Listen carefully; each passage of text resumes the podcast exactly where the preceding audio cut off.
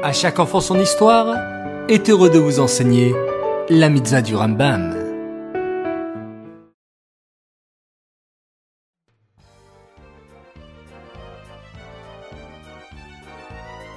Bonjour les enfants, Bokertov, content de vous retrouver, j'espère que vous êtes en pleine forme. Baou Hashem. Aujourd'hui, nous avons une mitzvah du Rambam, qui est la mitzvah positive numéro 109. Il s'agit du commandement qui nous incombe de nous tremper dans un mikvé pour nous purifier. Savez-vous les enfants comment construire un mikvé? Cela demande beaucoup de travail. D'abord, il faut creuser dans le sol, enlever la terre. Ensuite, il va falloir construire des murs, en béton ou en pierre, qui sont totalement étanches. Mais que signifie être étanche? Tout simplement, c'est que l'eau ne peut pas sortir des murs du mikvé.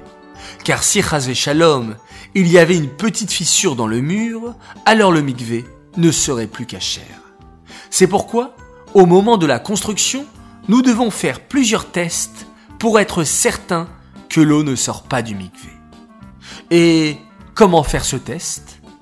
Tout simplement, par exemple, le lundi à 14h, je trace un trait au niveau de l'eau.